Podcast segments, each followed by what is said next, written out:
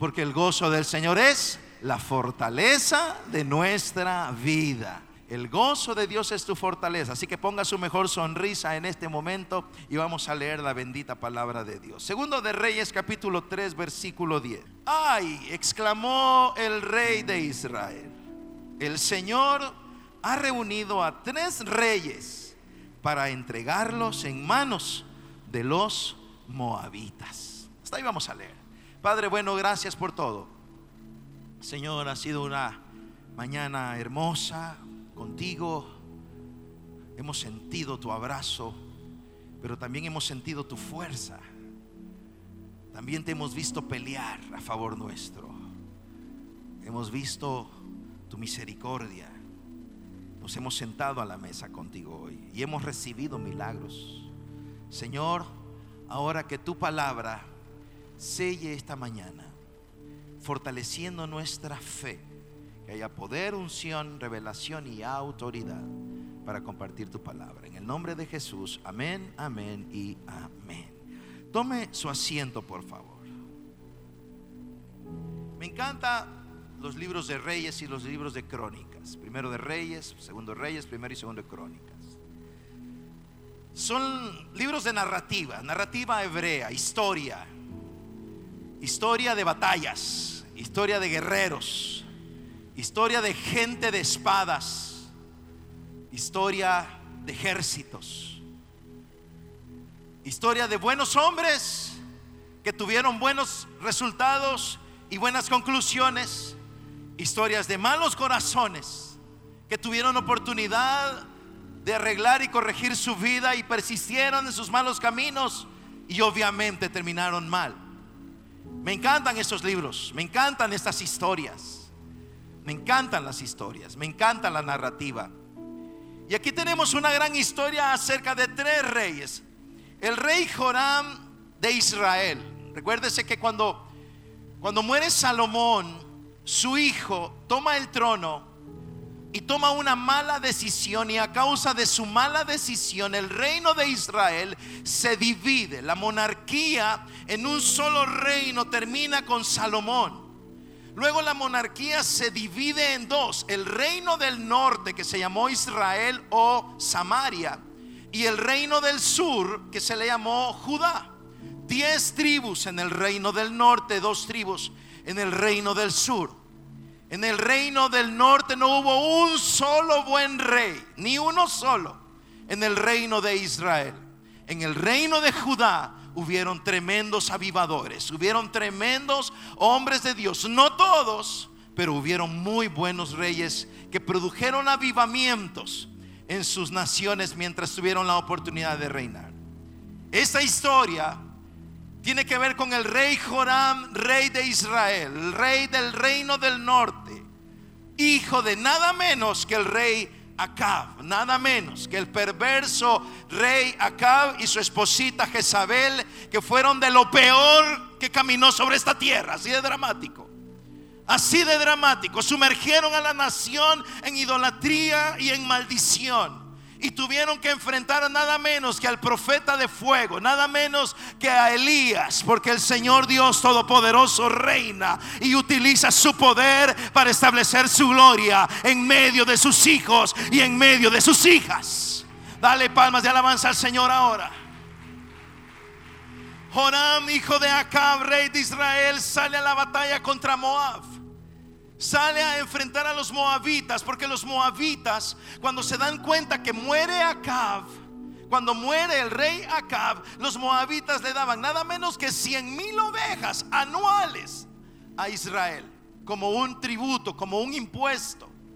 100 mil ovejas y 100 mil pieles de lana cada año.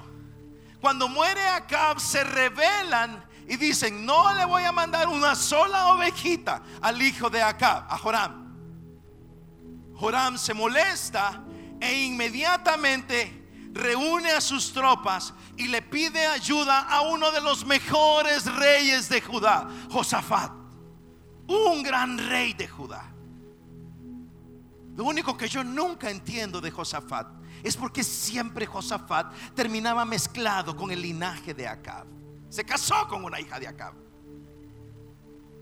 Entonces Joram, rey de Israel, le pide ayuda a Josafat, rey de Judá, y Josafat accede a pelear. Y además le pide ayuda al rey de Edom. Entonces se unen estos tres reyes. Se une Joram, rey de Israel, Josafat, rey de Judá, y el rey de Edom. Se unen los tres para pelear contra los moabitas. Y salen a la batalla. Pero en el camino las cosas se complicaron.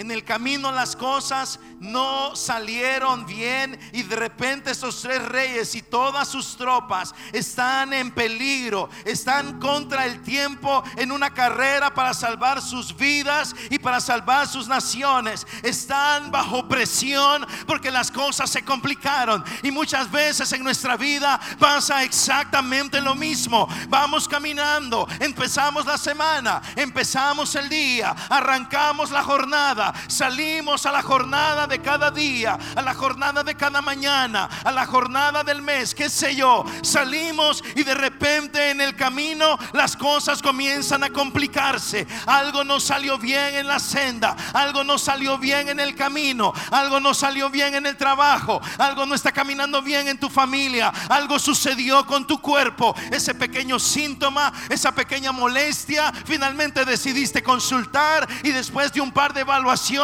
las noticias son letales, las noticias son terribles. O algo pasó con tu hijo, o algo en tu matrimonio, o algo con tu hija. Algunas situaciones se complican, algunas situaciones se ponen difíciles y entras en pánico y de repente te sientes bajo presión y sientes que no vas a poder salir adelante y sientes que todo se va a terminar y que todo llegó a su fin. Esta mañana te tengo buenas noticias. Dios te rescata y Dios te pone en la senda de la victoria.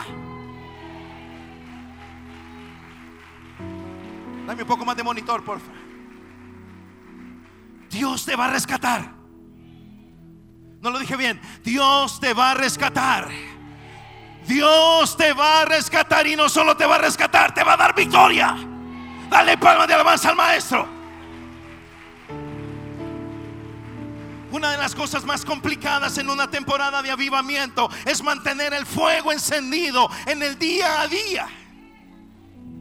Cómo lidiar con el pecado, cómo lidiar con la tentación, cómo lidiar con la prueba. Sentimos el fuego de Dios, experimentamos la gloria de Dios, somos impactados con el Espíritu Santo, pero en el día a día tenemos que enfrentar las batallas. Te tengo buenas noticias, Dios está contigo, Dios te rescata, Dios te da victorias. Dale palmas de alabanza al maestro. Atrapados. Segundo de Reyes capítulo 3, versículo 8.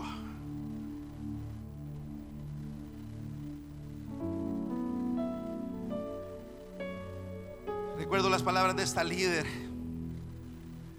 cuando estábamos en esa temporada de avivamiento, de fuego intenso, y tuvo que enfrentar la tentación y falló y me dijo, yo pensé que esto no iba a pasar más. Yo le dije, ¿cómo no? Va a pasar. Y tienes que saber cómo salir de aquí. Y tienes que saber cómo levantarte. Encender el fuego no es tan difícil. Mantener el fuego encendido es el desafío. Encender el fuego no cuesta. En un culto, un tiempo de adoración, una mañana como la que hemos tenido ahora, el fuego se enciende. Lo que cuesta es mantener el fuego encendido, porque usted no anda un grupo de alabanza en el carro 24 horas ni anda un predicador como usted. Bueno, puede andar oyendo la radio, está bien, pero, pero no anda alguien que esté orando por usted todo el tiempo. Mantener el fuego encendido es su responsabilidad. Cuatro pilares de un avivamiento: adoración y alabanza, oración, la palabra y el discipulado. El trabajar con el carácter cristiano, porque eso te va a dar estabilidad. Más allá de un tiempo emocionante, lo cual es muy bueno la convicción de que debes seguir adelante, pase lo que pase. Amén. Veamos a estos reyes, segundo de Reyes capítulo 3 versículo 8. ¿Qué ruta tomaremos? La ruta del desierto de Edom, contestó Jorán. Fue así como los reyes de Israel, Judá y Edom se pusieron en marcha durante siete días. Anduvieron por el desierto hasta que el ejército y los animales se quedaron sin agua. Ay, exclamó el rey de Israel, el Señor ha reunido a tres reyes para entregarnos en manos de los moabitas. Se reunieron Josafat, Joram y el rey de Edom. Dijeron, ok, vamos a la batalla, vamos a enfrentar a Moab. Y entonces Josafat, rey de Judá, hace la gran pregunta, ¿qué ruta tomaremos? ¿Por dónde nos iremos? ¿Cuál será el camino que tomaremos para esta batalla? Y esta pregunta o preguntas de esta naturaleza van a definir tu destino. ¿Qué ruta tomarás esta semana? ¿Cuáles son tus planificaciones? ¿Cuál es tu planificación para esta semana? ¿Cuál es tu plan estratégico, financiero, familiar, empresarial? ¿Cuál es el plan en tu vida espiritual? ¿Qué ruta tomarás? ¿Qué harás? Estas preguntas nos ponen en un camino, en un camino que culmina con un destino. Por eso las decisiones que tomamos son trascendentales. Nuestra vida será el resultado de nuestras decisiones. Aquí comenzó todo. Todo comenzó con una pregunta. ¿Qué ruta vamos a tomar. Y Joram definió la ruta. Tomaron la ruta más larga, una ruta indirecta. Tal vez querían evitar cruzar el Jordán para evitar el territorio de los amonitas. Las preguntas buscan respuestas. Las situaciones exigen reacciones y acciones. ¿Qué rutas estaremos tomando en nuestras vidas? ¿Qué estarás haciendo? ¿Qué estás haciendo con tu tiempo? ¿Qué estás haciendo con tu tiempo libre? ¿Qué estás haciendo? con tu dinero? ¿Qué estás haciendo con tu tecnología? ¿Qué estás haciendo con tu familia? ¿Qué estás haciendo con tu matrimonio? ¿Qué estás haciendo con tus hijos y con tus hijas? ¿Qué ruta estás tomando?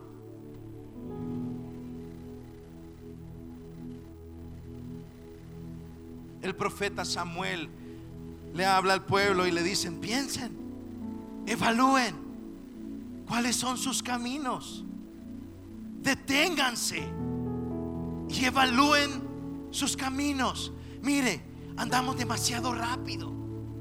Hermano, este año, esta mañana, cuando estoy dándole el abrazo a mi hija, digo, wow, se nos fue el año. Ya último trimestre. Y este último trimestre, como agua entre las manos.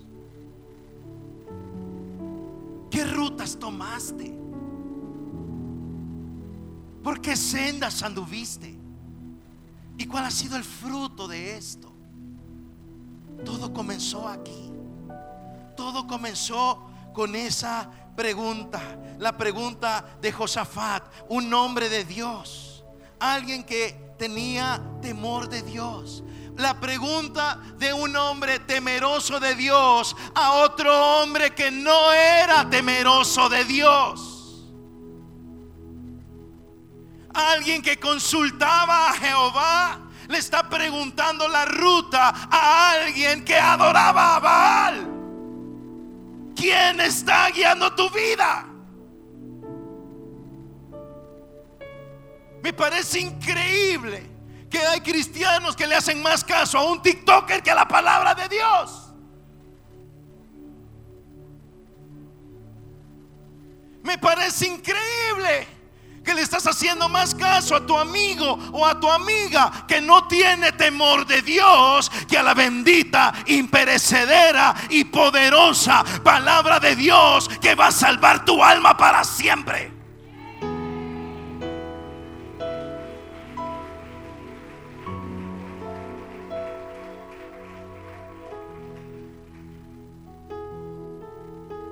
Josafat va donde Joram y le dice, ¿qué camino vamos a seguir? Y no solamente hizo eso, vamos al versículo 7. Ya en camino envió este mensaje a Josafat, rey de Judá, Joram, a Josafat. el rey de Moab se ha rebelado contra mí, ¿saldrías conmigo a la batalla contra él? Josafat le respondió, mira la respuesta de Josafat, por supuesto, tú y yo somos como uno. Mis tropas son tus tropas y mis caballos son tus caballos. Es en serio.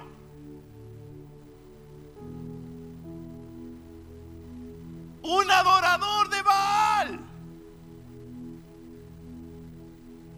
Óigame, ¿Y usted con quién está saliendo a las batallas? Y Josafat tenía esta mala costumbre. En la siguiente batalla en la que salió a pelear, otra batalla con otro rey que no tenía temor de Dios, casi matan a Josafat. Y la única razón por la que no lo mataron fue porque Jehová estaba con este hombre. ¿Con quién estás peleando las batallas? ¿Con quién te estás saliendo para salir a las batallas? ¿Quiénes son tus compañeros de guerra? ¿Con quién estás saliendo? ¿A quién le estás diciendo, mis caballos son tus caballos? Mis tropas son tus tropas. Mi recurso es tu recurso. Le está firmando un cheque en blanco.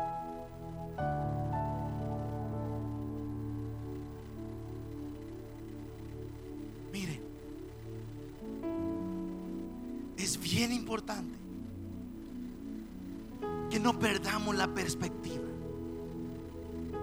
de lo que tu fe significa en el campo de guerra. Y ya lo vamos a ver. Tú eres un hijo de Dios. Tú eres una hija de Dios. Y el Salmo 57, 2 dice, clamaré al Dios altísimo, al Dios que me favorece. Tú tienes el favor del Rey de Reyes y Señor de Señores. Esta semana vaya a la batalla. Jehová estará contigo. No lo dije bien. Jehová estará contigo. Versículo 9. El rey de Edom y sus tropas también se unieron a ellos y los tres ejércitos dieron un rodeo a través del desierto durante siete días, pero no había agua para los hombres ni para los animales. ¿Qué haremos ahora? Ok, ahora tenemos una nueva pregunta. ¿Y ahora qué vamos a hacer? ¿Qué haremos ahora? clamó el rey de Israel. El Señor nos ha traído a los tres aquí para que el rey de Moab nos derrote. Ahora están bajo presión están en la ruta más larga, están perdidos, están sin agua y están rodeados por los moabitas. Era cuestión de tiempo. ¿Qué hacemos? ¿Qué hacemos?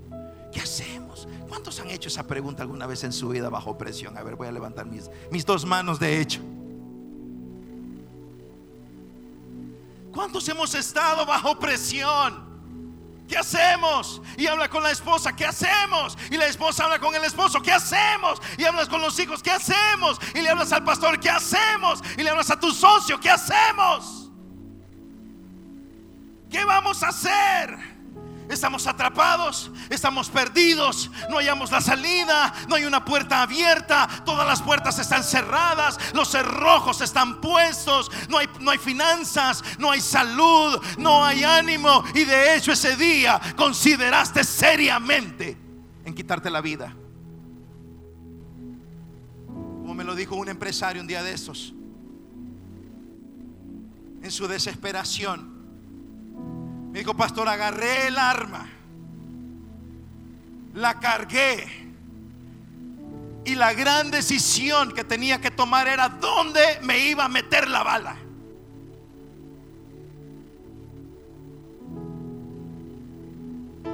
Y la única razón por la que no lo hizo fue porque su hija se dio cuenta. Y por amor a su hija él le dijo, papi, no lo hagas. Papi, no lo hagas. Papi, no lo hagas. Y entonces la mano poderosa de aquel que viene a salvar lo que se había perdido, metió su mano, agarró la de este hombre y lo levantó. Y ahora es un príncipe de su pueblo. Y ahora adora y alaba al Dios que te va a dar la victoria. Dale palmas de alabanza al maestro. Dios te va a salvar. ¿Te sientes atrapado? te sientes bajo presión, te tengo noticias. Dios rescató a estos tres reyes para recordarnos en esta mañana que Él te va a rescatar a ti también. Dale esas palmas de una vez por todas al maestro.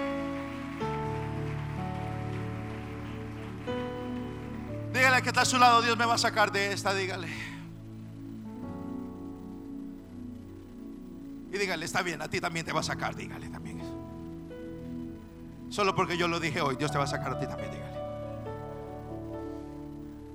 Le tengo buenas noticias. ¿Quién quiere oír buenas noticias? Dios esta semana te va a rescatar. No lo dije bien. Dios esta semana te va a rescatar y yo suelto esta palabra en tu vida. Corra, versículo 10. Ay, exclamó el rey de Israel. El Señor ha reunido a tres reyes para entregarlos en manos de los moabitas. Pero Josafat vuelve a preguntar. Aquí es donde tu fe entra en acción. Aquí es donde tú eres valioso en el campo de guerra. ¿Acaso, preguntó el rey Josafat de Judá, no hay aquí un profeta del Señor para que consultemos al Señor por medio de él? El rey Joram está en caos, el rey Joram está en pánico. Obviamente este hombre adora a falsos dioses. Baal ya había sido anulado desde el profeta Elías.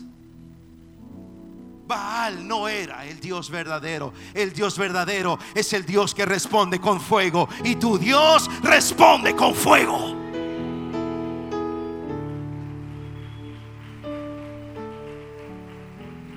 No sabe, él no tiene idea.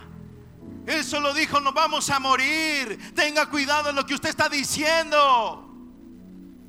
Hasta aquí llegamos, hasta aquí llegó esta familia, hasta aquí llegó mi empresa, hasta aquí llegaron mis finanzas, hasta aquí llegué con mi salud. Ya no hay nada más para mí. No, no es cierto. Jehová salva, Jehová rescata, el Espíritu Santo te levanta. Dios está contigo. Esa es la verdad.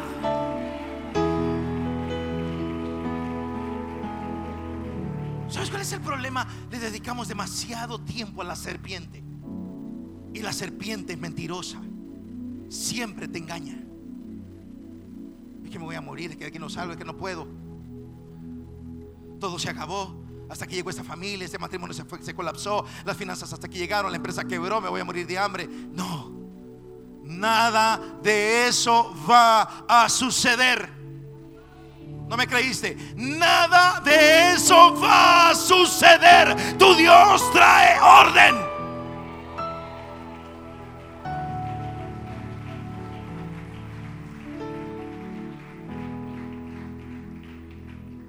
Nuestro Dios pone orden.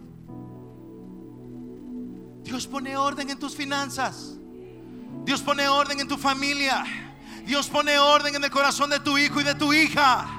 Dios pone orden. ¿Sabe cómo se llama eso? Autoridad espiritual.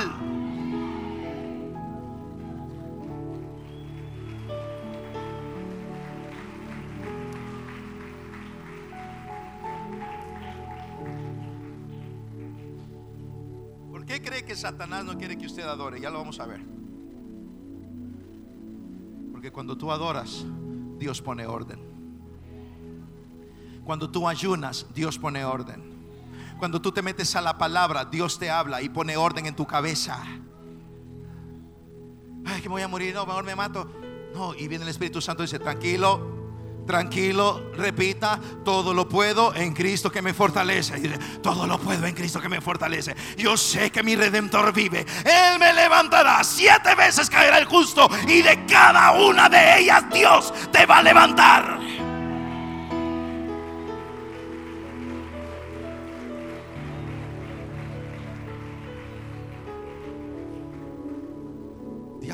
mentiroso. Pastor, ¿y por qué le hablas que el diablo? Mira lo que el diablo, el dice de usted. Hasta, hasta Cortés estoy diciendo, viera lo que él dice de usted.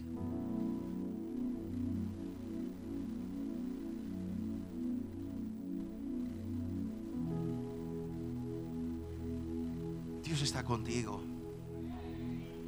Dios te rescata. Ok, vamos al versículo 11 y 12 entonces, corramos. Versículo 11 y 12.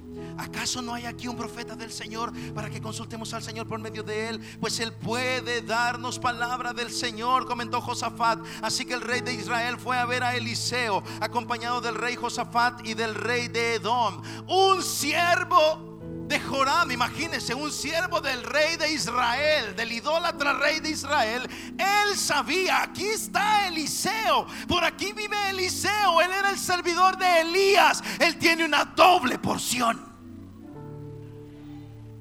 Josafat pregunta, ¿habrá un profeta? Sí, está Eliseo. Entonces Josafat dice, llámenlo, porque cuando Dios habla, Dios rescata.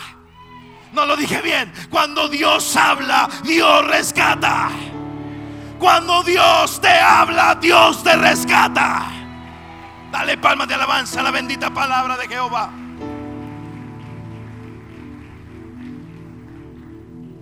Jonam, Jotam reclama y se queja, entra en caos, mentalidad de caos. El rey de Israel tiene mente de caos, pensamiento caótico. Josafat dice, no, no vamos a entrar en pánico busquemos la palabra de Dios. Ten cuidado tus reacciones. No entres en pánico. Busca la palabra de Dios. No entres en pánico. Busca la palabra de Dios. Busca al Espíritu Santo. Y el Espíritu Santo te mostrará la ruta a la victoria. Dale palmas de la masa al maestro.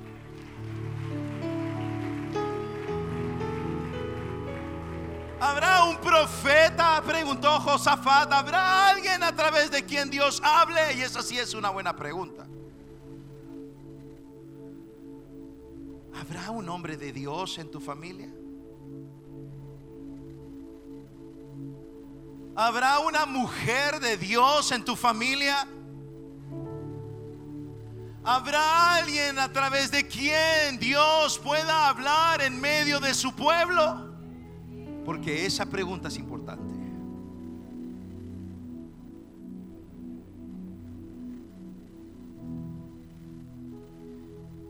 El joven Samuel dormía en la presencia de Dios. Ahí dormía él frente al arca.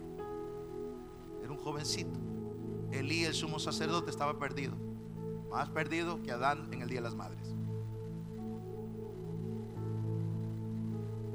Así que Samuel escucha, Samuel, Samuel. La Biblia dice, había poca revelación de Dios. Dios no hablaba mucho en ese tiempo. Así que dice Samuel, Samuel, Samuel se levanta, se va donde Elí, dice, eh, eh, eh, mi, señor Elí me está hablando, se va donde Elí, le dice, sí señor, ¿qué pasa? Elí se despierta, le dice, no, no, yo no te he hablado muchacho, déjame dormir. Se regresa, se va a dormir otra vez Samuel. Samuel, Samuel. Se levanta Samuel, me habla mi señor Elí. Se va corriendo donde Elí. Sí, señor, dígame, ¿en qué le puedo servir? Elí le dice, muchacho, déjame dormir, déjame en paz, yo no te estoy hablando. Te comiste tres pupusas extra, estás teniendo pesadilla, muchacho. Ya viste, qué raro. Se va otra vez a acostar. Samuel, Samuel, se levanta Samuel, se va donde Elí. Finalmente le cae el 20 a Elí. Le está hablando Dios. Y no me deja dormir en paz. Muchacho, si vuelves a oír esto, no me vengas a despertar.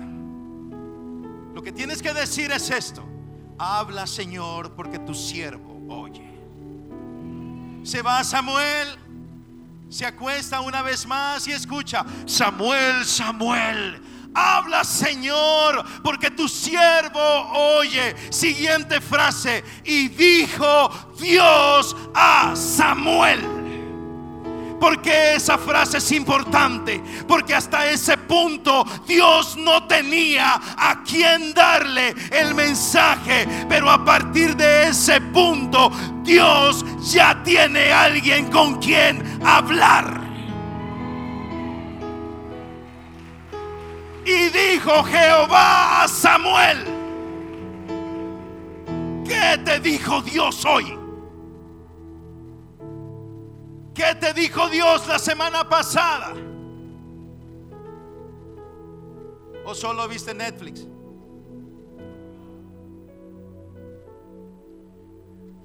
Y bueno, no tengo ningún problema con Netflix. Pero estoy seguro que cuando esté atrapado en medio del desierto, en la ruta más larga, sin agua, sin recurso, moribundo y sediento, mi salvación vendrá del que hizo los cielos y la tierra. Eso es lo que la Biblia dice.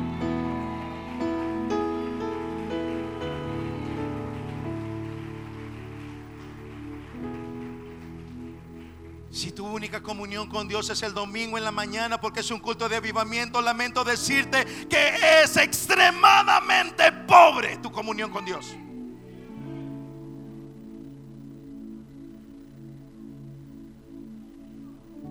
Dios lo sabe. Hasta yo lo sé. Pero lo peor es que el diablo lo sabe también. Así que lo mejor es que tú lo sepas. Por eso Pablo le escribió a su hijo espiritual Timoteo, pastor joven en la iglesia de Éfeso, y le dijo, mi querido hijo Timoteo, quiero darte el consejo que te va a salvar cada 24 horas de tu vida. Aviva el fuego. Iglesia del camino, aviva el fuego cada día.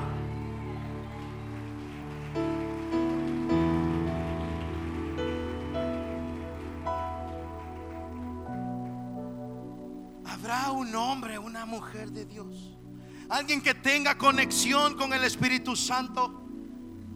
Necesitamos consultar al que tiene las respuestas y todo el poder.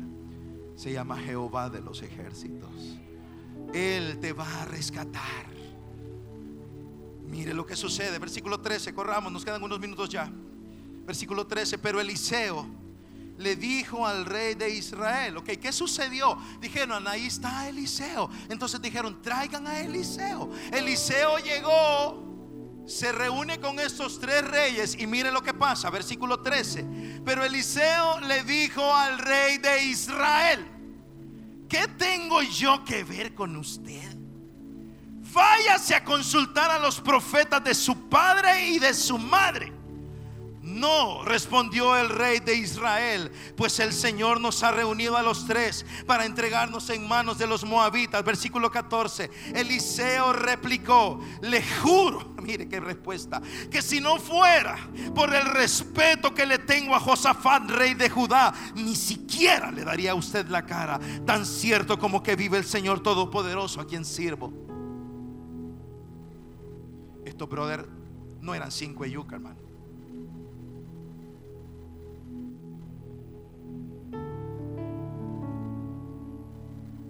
Cinco yuca del griego no eran cualquier cosa. Llegó Eliseo y lo primero que hace es irse directo al rey de Israel y le dice, ¿y yo qué? ¿Y tú qué?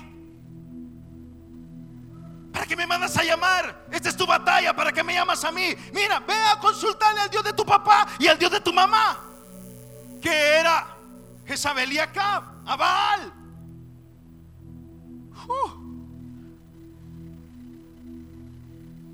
No andaban con mucho, con mucha diplomacia.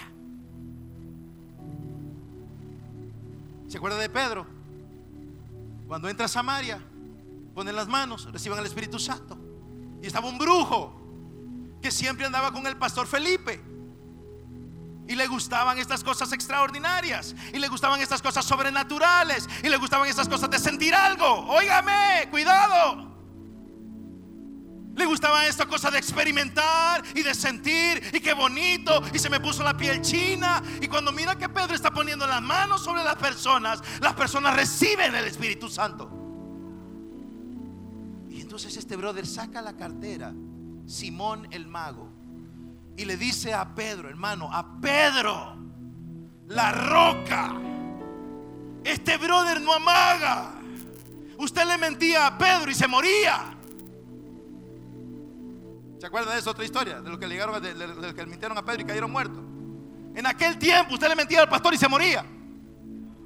¿Alguien quiere avivamiento todavía?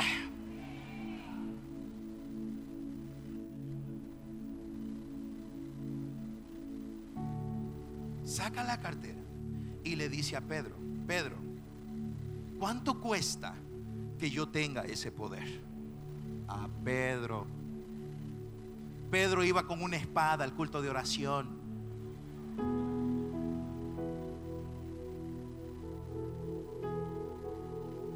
Cuando la cosa se ponía intensa, sacaba la espada. No crea que Pedro tenía puntería y apuntó a la oreja de Malco. No, la oreja le voy a dar. Nadie saca una espada para cortar una oreja, hermano. El Malco era audaz, la esquivó y cayó la oreja. ¿No le parece un episodio tan peculiar? Jesús recogiendo una oreja del suelo y poniéndosela a alguien. Es interesante, ¿verdad? Ay, Pedro, y recogiendo una oreja. Ay, esta oreja, venga, hijo. Como que es el señor Papa. Usted sabe quién es el señor Papa, ¿verdad?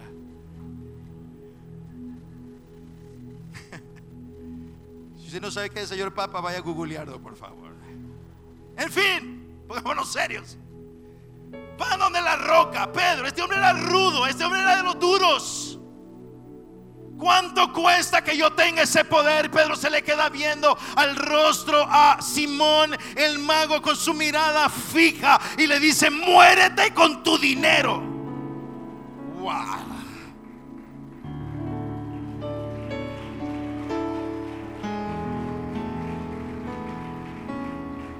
¿Sabe qué había hecho Simón?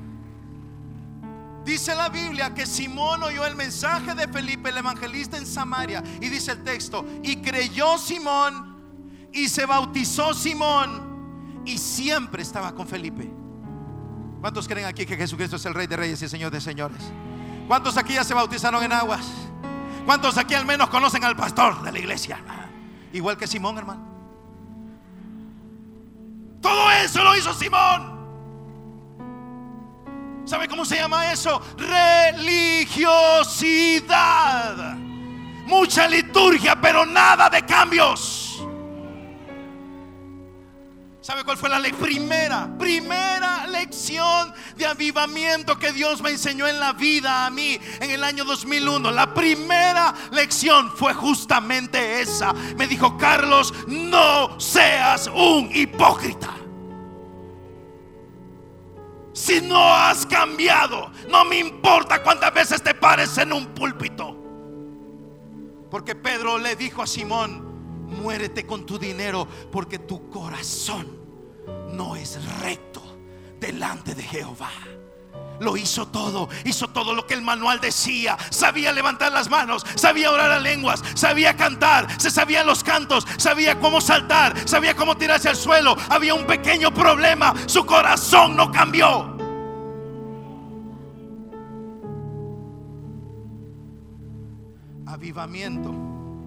Es algo del corazón. No es algo de un culto es algo del corazón. Esa fue la primera lección de avivamiento que Dios me enseñó. Soy muy, muy increíblemente imperfecto. Soy muy imperfecto. Pero le voy a decir algo. Si algo sé, es que debo ser honesto delante de mi Padre Celestial.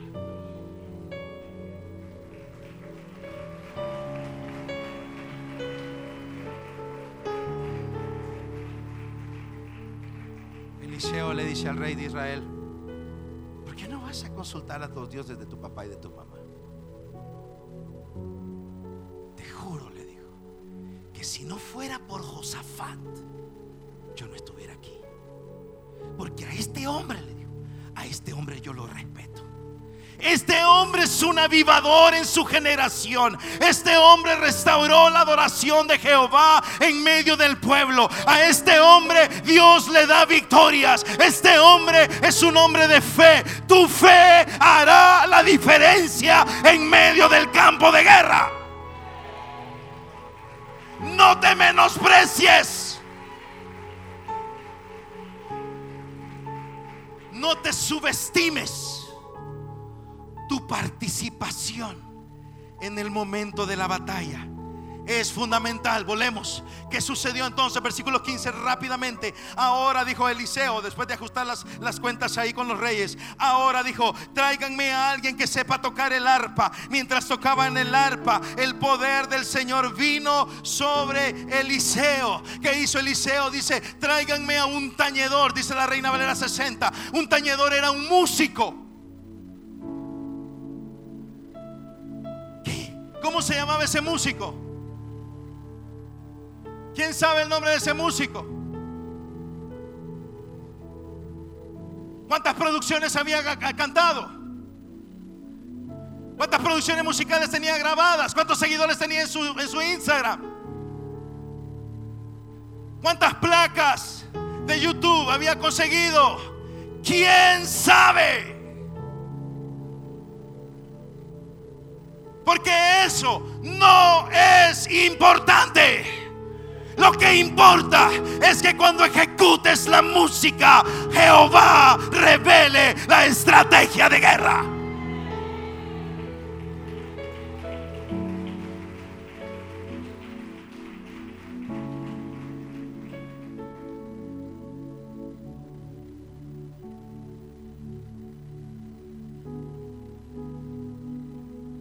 Hoy hasta nos mandan la cantidad de lo que quieren. Y lo siento, pero no es así.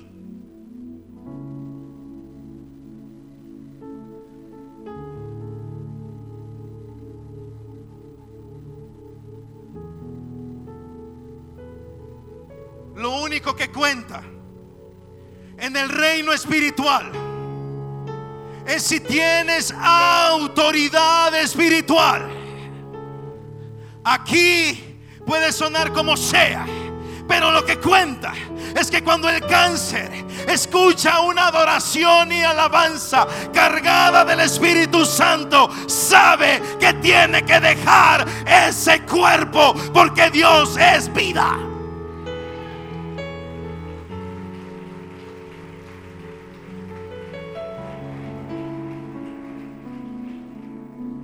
A veces prefiero a los músicos que nadie conoce son conocidos en el cielo y son conocidos en el infierno también. Pero más allá de eso, tu adoración,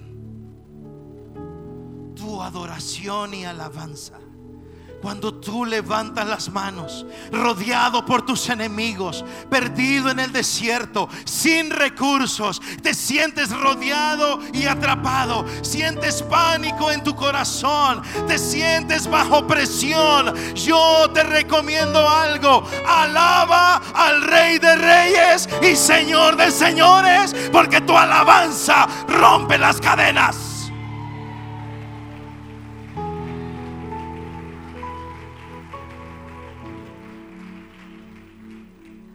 A Jehová, escribió el salmista, aún en sus camas, para que el Señor ejecute los juicios decretados en contra de sus enemigos.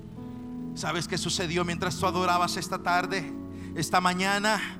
Los juicios decretados contra tus enemigos se aplicaron. Creo que no me creíste. Se aplicaron.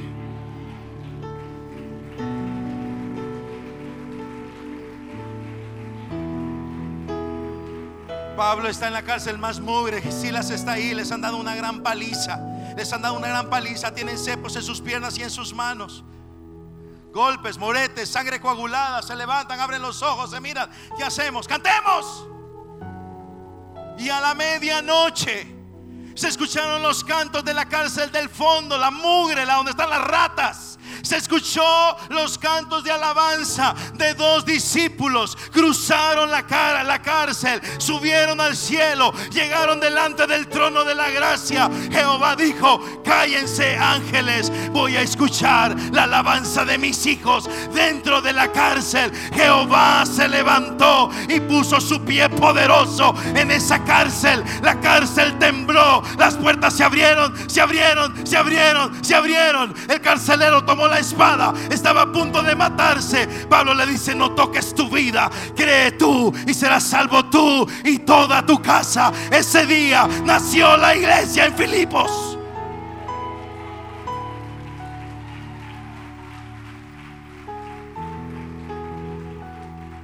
Usted oyendo la canción del suegro de Shakira. Con el montón de malcriadesas. Ya está de memoria, él la sabe. Ya su esposo no sabe, ya no sabe su esposo a quién se la está cantando. Por qué no salgo de esta? ¿Y por qué me quiero quitar la vida? ¿Y por qué me levanto tan triste? ¿Y por qué me levanto tan amargado? Comienza a adorar a Jehová de los ejércitos y te revelará la estrategia que te va a librar a ti y a tu casa. Por último, y por último porque no hay más tiempo, versículo 16. Y este dijo así, dice el Señor, abran zanjas por todo este valle. Pues aunque no vean viento ni lluvia, dice el Señor, este valle se llenará de agua, de modo que podrán beber ustedes y todos sus animales. Esto es poca cosa para el Señor que además, aquí viene el valor agregado, entregará a Moab en manos de ustedes. Wow, dale, dale la última, dale la última. Va, a esa fama de alabanza en lo que llega la última.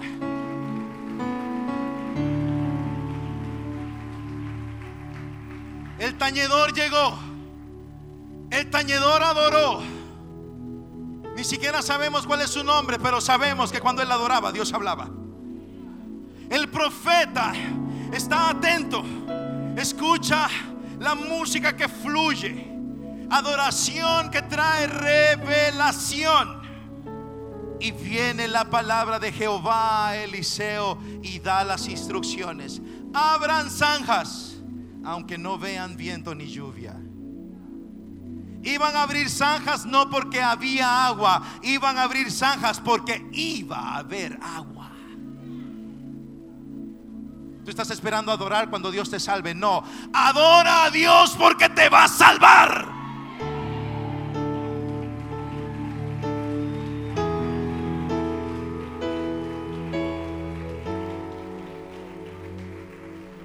Abran zanjas aunque no vean viento ni lluvia. Este valle, le dice Eliseo, se va a llenar de agua. Podrán beber ustedes y todos sus animales. Y eso no es todo. No solamente los va a salvar de morir de sed, sino que además, dice, entregará a Moab en manos de ustedes. Por eso Jehová no solamente te va a salvar, te va a dar la victoria.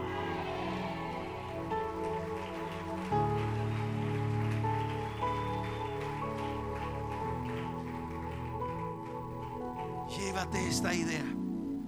Dios hace milagros. ¿Qué sucedió? Abrieron las zanjas. Muévase en fe. Actúe. Haga algo. Se fue, bueno, abramos las zanjas. Se fueron a abrir las zanjas. No había agua, no había lluvia, no había viento, no había nada. Dios habló.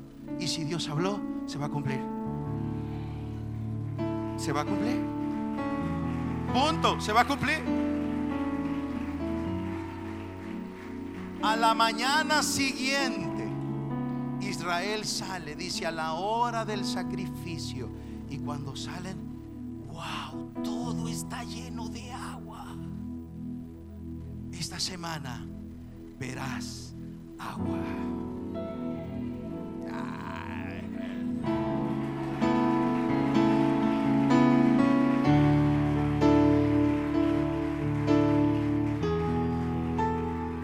está a su lado, esta semana la gano, esta batalla la gano, dígale. Eso, eso, vencedores, vencedores, vencedores. Victoriosos, hombres y mujeres de fe, vencedores, vencedores, vencedores.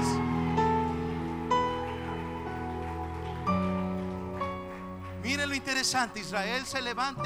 ¡Wow! Está lleno de agua. Traigan los caballos, traigan los animales, traigan a los soldados. Vengan a beber agua fresca. Agua y se fortalecieron. Pero al mismo tiempo, los moabitas también se levantaron. Y ahí usted lee la historia en su casa. Los moabitas también se levantaron. ¿Sabe qué vieron? El agua. Israel vio el agua y dijeron, Dios nos ha salvado, gloria a Dios. Moab vio el agua también. Y por el color de las montañas, vieron un tono rojizo en las aguas. Y ellos dijeron, estos tres reyes locos se agarraron entre ellos, no se aguantaron y se mataron entre ellos. Y lo que estamos viendo es un charco de sangre. Moab, dijo el rey, vamos a recoger nuestro botín de guerra. El mismo milagro para los hijos de Dios es salvación y tus enemigos quedan confundidos no tienen idea de lo que pasó. Solo sabemos que Dios nos dio la victoria.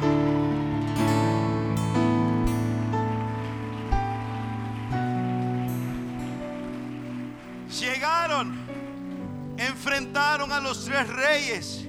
Los tres reyes se levantaron y aniquilaron a los moabitas. Porque Dios les dijo, yo les voy a dar, además del agua, al rey de Moab, les daré la victoria. Te tengo buenas noticias. Dios no hará un milagro a medias. Cree tú y serás salvo tú y no la mitad de tu familia, no la mitad de tus hijos, no la mitad de tu casa, toda tu casa. Dale palmas de alabanza y te dará victoria en tus finanzas y te dará salud y te dará alegría y te dará gozo para que celebres cada día de tu existencia. Póngase de pie. Nos vamos. No, todavía no nos vamos.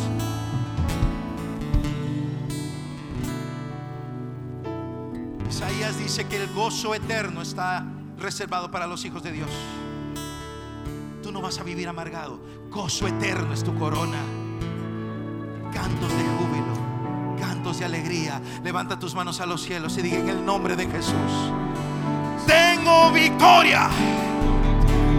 No estoy atrapado.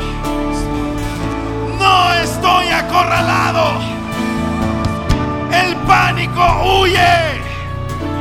Mis enemigos son derrotados. Y me levanto en el poder del Evangelio de Jesucristo. Por lo tanto, esta tarde proclamo que soy más, más, más, más que vencedor en Cristo Jesús el Señor.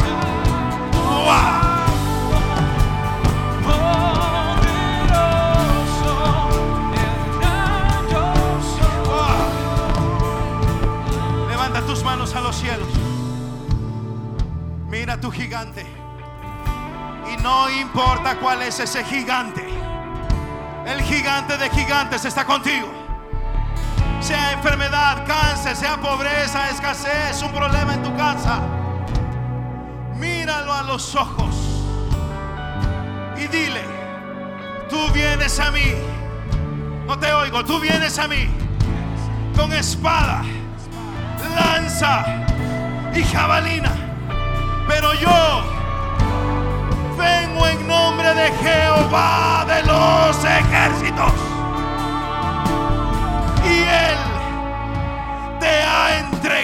en mis manos. Por lo tanto, en el nombre de Jesús, te ordeno, fuera, fuera, fuera, fuera de mi vida, fuera de mi casa, fuera de mi cuerpo, fuera de mis finanzas. Jesucristo me ha dado hoy, hoy, hoy, la victoria sea hecho en el nombre de Jesús. Amén, amén y amén.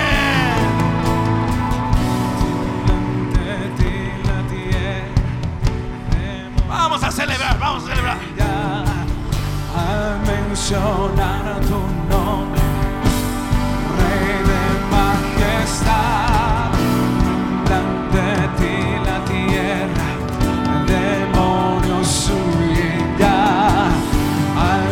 sono arduo.